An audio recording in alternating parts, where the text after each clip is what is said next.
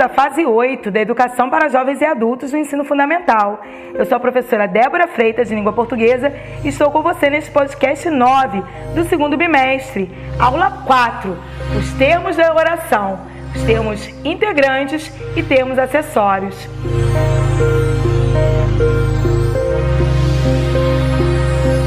Então, oração é toda frase que é construída em torno de um verbo, de uma ação. E a esse verbo vão se agregando outras palavras, que vão ser sendo os termos integrantes e os termos acessórios, que podem se referir inclusive ao verbo no predicado ou mesmo muitas vezes a palavras substantivas. Então vamos aprender. Os termos integrantes da oração são o complemento verbal, o complemento nominal e o agente da passiva. O complemento nominal é o termo da oração que é ligado ao sujeito, ao predicado, ao objeto direto, objeto indireto, agente da passiva, adjunto adverbial, aposto ou vocativo. O complemento nominal liga-se ao substantivo, adjetivo ou advérbio por intermédio de uma preposição. Exemplo, a criança tem necessidade de cuidados. Então, o nome necessidade está exigindo ser completado. A criança tem necessidade de quê? De cuidados. É aí que surge o complemento nominal. Aquela palavra ou grupo de palavras que irá completar o nome. No caso, o nome substantivo. Outro exemplo, tenho medo. Medo é um nome substantivo que está exigindo ser completado. Medo de quê? De baratas.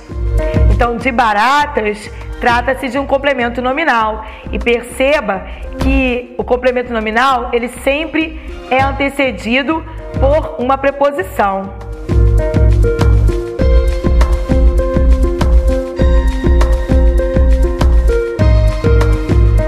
Já os termos acessórios da oração eles são o vocativo, que na verdade ele é independente, um termo independente, o único termo independente da língua portuguesa, mas nós temos o aposto, o adjunto adverbial, o adjunto adnominal.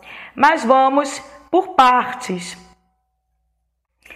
Já vimos os termos integrantes da oração é, e percebemos que eles entram na oração a fim de completar o sentido de outras palavras. Então, eles acompanham outras palavras. Por isso, chamam-se termos integrantes. E já aprendemos sobre um deles, que é o complemento nominal. Agora, iremos aprender sobre o complemento verbal. Ouça a seguinte oração: Eu comprei. Se eu terminar a frase aí, ela não vai ter sentido completo, porque o verbo comprar, ele está necessitando de um complemento. Ele está necessitando alcançar um alvo, alcançar uma palavra para que ele tenha significação completa. Afinal de contas, eu comprei o quê? Então, eu preciso dizer para que o meu ouvinte compreenda. Eu comprei um livro novo. Então, um livro novo Trata-se do que chamamos de complemento verbal, porque são as palavras que completam o verbo comprei, certo? E vão acompanhar este verbo, vão estabelecer relação com o verbo. E o complemento verbal, ele será objeto direto se for ligado diretamente ao verbo e será objeto indireto se for ligado com auxílio de uma preposição, por exemplo, a preposição de, ou a preposição para, a preposição com. Por fim, o agente da passiva. Olha que interessante, ele não é necessário assim na oração.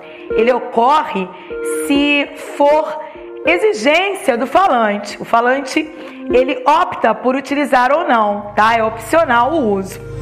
E o agente da passiva só surge quando o sujeito não faz nada na frase. É isso mesmo. Quando o sujeito é paciente, ele sofre uma ação, é aí que entra em cena o agente da passiva. Então, observe a frase: O cachorro foi atropelado pela moto. Quem foi atropelado? O sujeito cachorro. Que, que ele fez? Nada. Ele é sujeito, só que ele não fez nada, ele sofreu ação, ele é um sujeito paciente. Então, pela moto será o agente da passiva, será o agente, aquele que fez alguma coisa na oração. Percebe? Outro exemplo. A casa já foi vendida pelos empresários alemães. Então, quem foi vendida? O sujeito paciente, a casa. Mas perceba que a casa não pode fazer nada. Ela sofre uma ação de ser vendida. É aí que entra em cena o agente da passiva, que sempre ele é antecedido por uma preposição. No caso, pelo, nesta oração. Então, pelos empresários alemães. Só que eu posso retirar o agente da passiva e não vai haver tanto comprometimento na significação da oração, combinado?